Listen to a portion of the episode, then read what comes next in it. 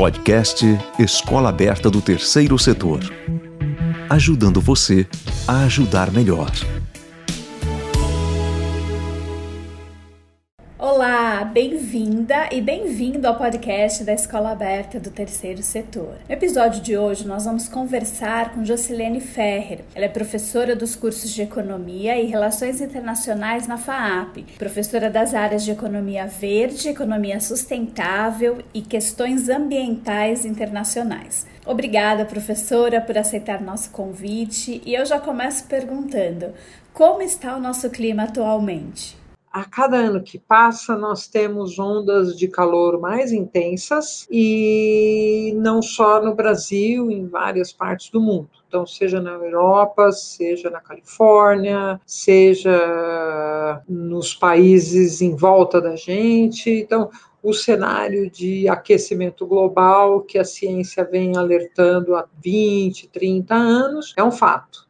Né? O planeta está mais quente, os períodos de onda de calor estão mais intensos, e por uma coisa assim que às vezes chama a atenção do leigo, é, dentro do cenário de aquecimento global, a ciência do clima avisa que vai acontecer uma intensificação dos extremos climáticos.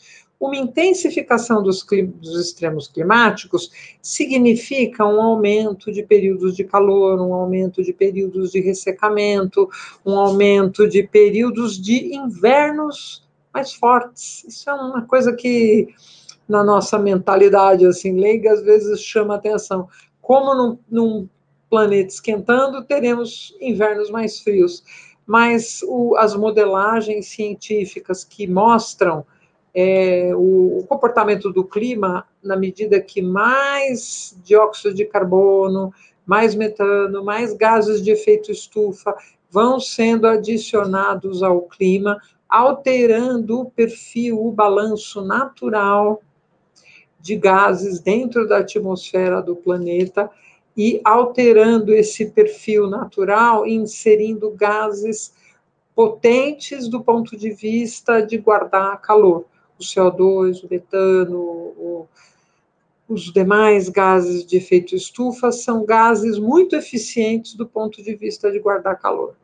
E, guardando calor, o planeta vai sendo hábil de guardar cada vez mais é, radiação, né, cada vez mais o efeito da radiação do Sol, então o planeta vai esquentando, e isso é um fenômeno já alertado pela ciência há 20, 30 anos. Então, ao mesmo tempo, existem cenários mostrando aumento de chuvas no planeta, mas é, não necessariamente chove aonde a gente quer que chova, mas aumento de chuvas em áreas oceânicas, isso também está previsto.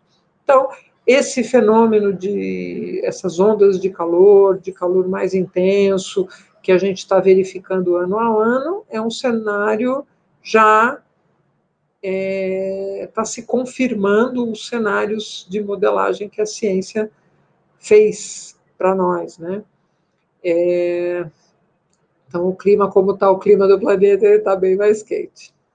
Essa situação já ocorreu em outras eras do nosso planeta? Nós estamos vivendo uma coisa que os cientistas, os meteorologistas, os especialistas no clima falam, que é um período natural de aquecimento do planeta. Então, quando vocês virem na imprensa, ah, isso é um aquecimento natural, não, isso é ação humana, na verdade, esse é um falso debate. Nós sabemos que esse período de aquecimento é natural. O planeta está esquentando naturalmente. Porém, o ritmo do aquecimento, a intensidade do aquecimento está se dando numa rapidez é, que outras eras não viram. Então, a ciência é capaz, ciência da Terra, ciências da Terra, são capazes de determinar, de mostrar para nós como foi o clima há 500 mil anos, 700 mil anos, um milhão de anos atrás a Antártida é um grande laboratório da ciência e ela contém, dentro dos gelos eternos da Antártida, ela está é, contido testemunhos do clima do planeta do passado. Então, nós sabemos com bastante segurança que de um milhão de anos para cá, tivemos outros momentos de aquecimento global, mas nunca intensos como agora. O ritmo, a subida de, de, de concentração de gases de efeito estufa na atmosfera, entre eles o principal gás de, de, de emissão humana é o dióxido de carbono, é o mais abundante, e a intensidade da concentração, a rapidez como isso está se dando, realmente um milhão de anos para o passado geológico, né, para o passado da Terra, isso nunca aconteceu. Tivemos vários ciclos, agora esse está sendo mais intenso. E o aumento do nível do mar? O aumento do nível do mar é um fenômeno que a ciência está dedicando, tem muitos institutos de pesquisa no mundo, universidades, pesquisadores monitorando, e realmente é algo muito interessante da dinâmica da Terra e até preocupante. Então, o primeiro passo: gelo boiando no mar, quando ele degela, grandes geleiras que boiam no mar, grandes icebergs, grandes áreas de gelo da Antártida, do Ártico, do Oceano do Atlântico Norte, quando essas áreas degelam, gelo boiando no mar não acrescenta é, água ao sistema. Tá? O que acrescenta água ao sistema é gelo continental. Então, gelo em cima do, dos continentes, área de terra, grandes geleiras em processo de derretimento, estão sim acrescentando quantidades de água à massa líquida imensa do oceano. Então, os cientistas já sinalizaram, desde os anos 90 é possível notar um processo de aumento do nível do mar, são milímetros ano. Agora, um outro fenômeno, medida que o mar se absorve mais calor e vai se tornando mais e mais quente, gradativamente mais quente, as moléculas de água ocupam mais espaço. Então, há um acréscimo de água na quantidade de águas né, do, do oceano e há uma elevação do mar causado pelo aumento de moléculas pelo mar se tornar mais quente. É um fenômeno é física. Né? E o ponto é assim: na medida que a gente adiciona milímetros de quantidade de água ou de aumento de volume de água nessas gigantescas massas que compõem os oceanos do planeta, as dinâmicas desses oceanos ou do, ou do mar, ela vai sendo alterada. Então, os fenômenos que a gente pode esperar para o futuro, e já estão acontecendo na costa do Brasil, em todas as costas do mundo, é aumento de erosão costeira, impacto de ondas sobre o litoral. Então, há, há um redesenho lento e gradual do litoral. Então, a elevação do mar é um fato detectado, isso vai ocasionar processos lentos, mas certamente reais. Né? Não é porque é lento que não irá acontecer.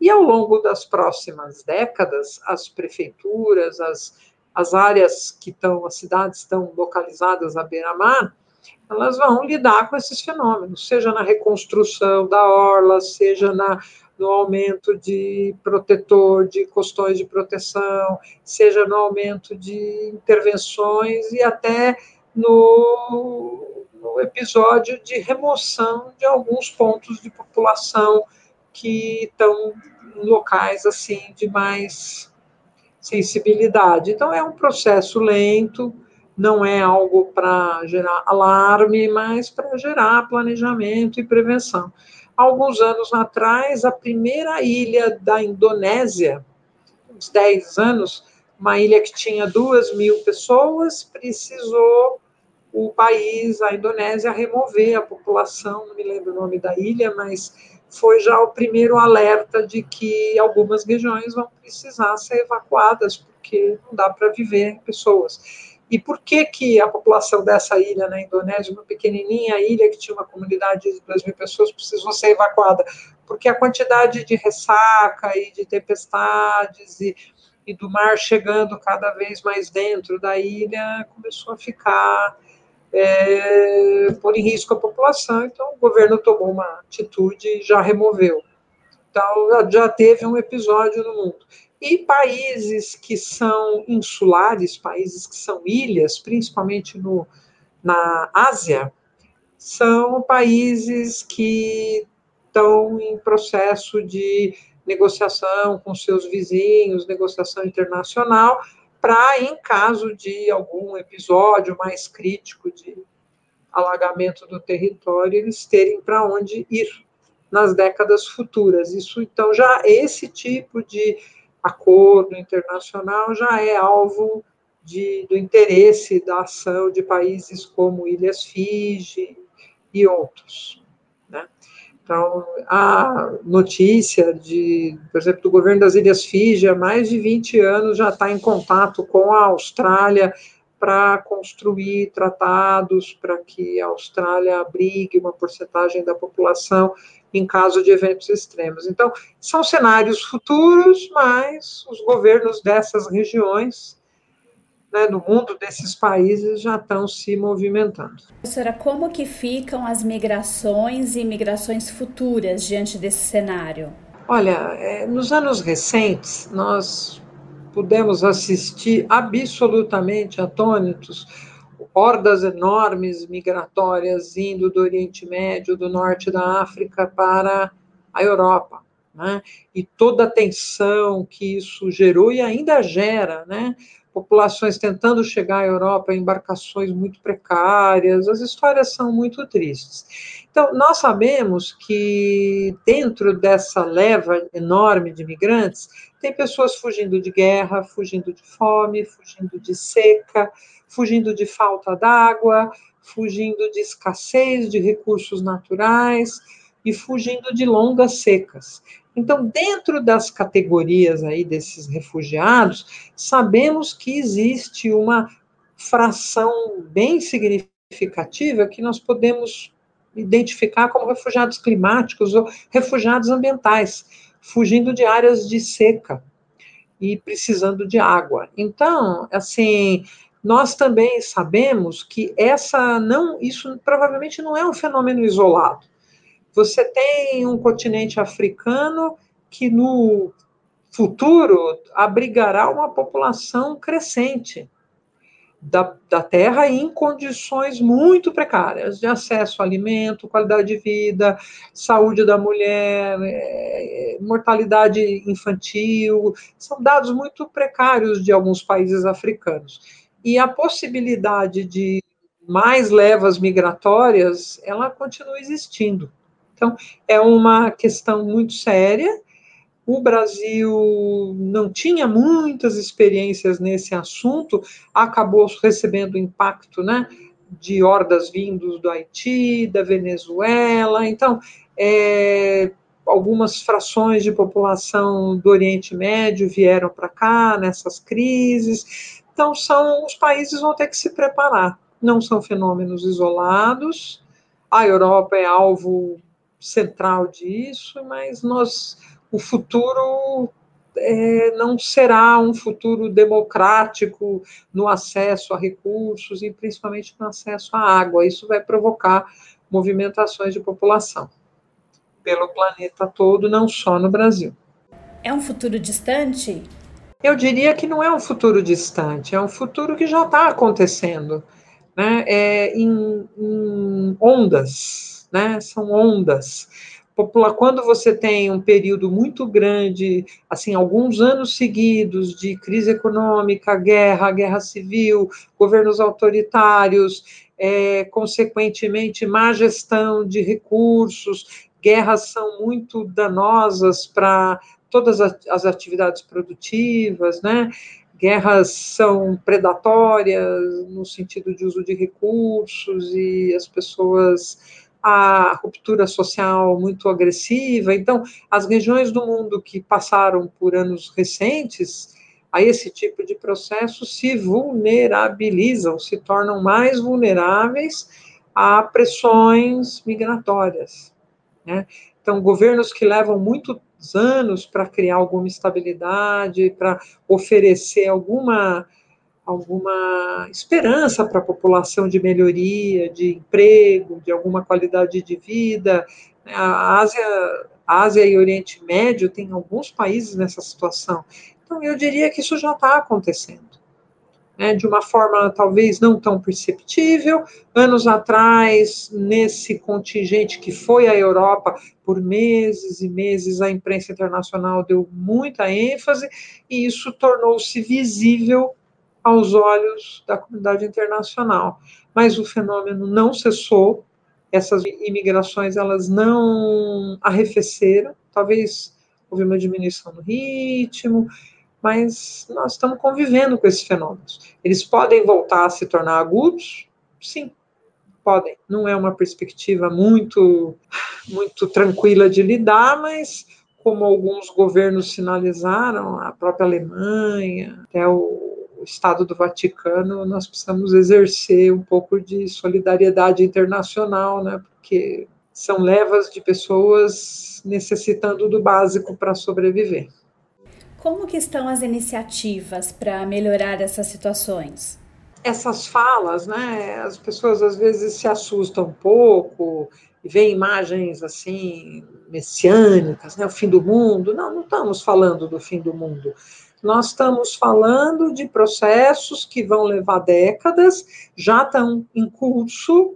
Não se iludam, mudança climática não é do futuro, nós estamos vivendo elas a cada intensidade de calor. Aqui, recentemente, tivemos ondas de incêndio assustadoras nos Estados Unidos. É, por que incêndio? Há ressecamento, pouca chuva, o clima está muito seco. É, qualquer raio, qualquer bituca de cigarro causa algo imprevisível. Mas vamos seguir aí a linha do tema mudança do clima. Ela já está em curso, e tem muita coisa interessante acontecendo. Então, há um processo de migração muito forte na União Europeia, na China, até no Brasil, para implementação, pesquisa e expansão do uso das, das energias renováveis. Então, solar e eólica, que há 20 anos atrás era assim, quase que experimental, energia solar e energia eólica estão se expandindo assim absurdamente em muitos países, inclusive na China, que é um dos maiores usuários do carvão mundial, e carvão é um problema muito sério do ponto de vista de emissão de gás de efeito estufa. Queimar carvão joga muito gás que contamina o ar das cidades e agrava os fenômenos associados a clima. Quer dizer que a China está resolvendo tudo? Não, mas eles estão numa direção de ir limpando a matriz deles, assim, diminuindo a emissão de carvão, principalmente depois de 2030. Esse é o plano, de, o plano da China. Países como Índia estão forçando, incentivando renováveis, a energia solar no Brasil está crescendo absurdamente, então isso é uma boa nova é uma boa nova, que, que são números bem expressivos, e ano a ano a gente vê essas, essa intensidade de chegada aí de energia renovável na matriz mundial é muito bem-vinda. Países como China e principalmente a União Europeia e a região do Reino Unido têm planos de eletrificação das suas frotas de carro muito mais carro elétrico, que faz muito sentido para eles. É, então, são planos que alguns países estão implementando. Então, já tem lei, já tem data aonde os carros a combustão, a diesel, vão ser banidos da economia. Isso não é uma coisa hipotética, já está acontecendo na União Europeia. A indústria de carro elétrico na China também está prosperando. Aqui no Brasil, o carro elétrico já é uma realidade, mas nós temos o etanol, que também atende muito bem, diminuindo o ar das cidades, né, a poluição das cidades, e diminuindo o impacto no efeito estufa.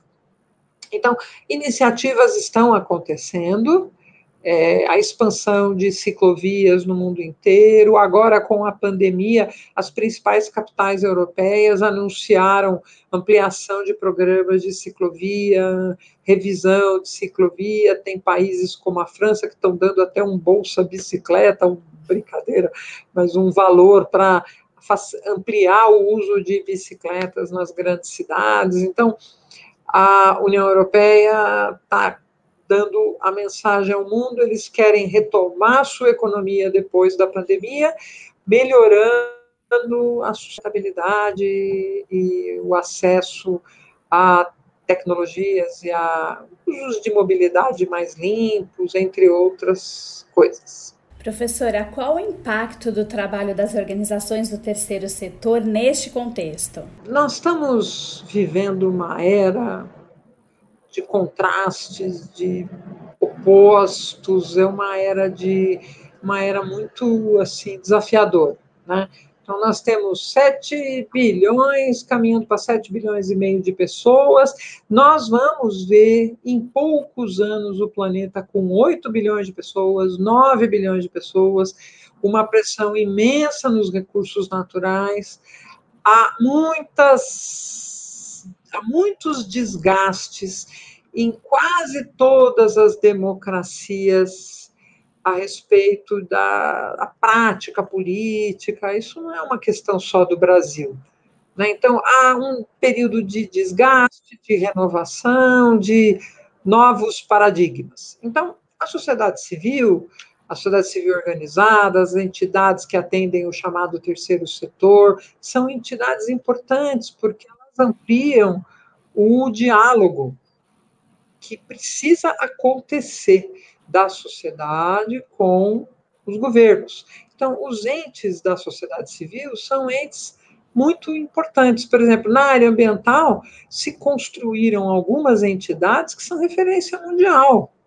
Elas agregam jovens, agregam pessoas interessadas em causas, em, um debate muito específico, então, são entidades que dão vida à democracia, ao processo democrático. É, não são entidades perfeitas, mas nem a nossa democracia é muito perfeita.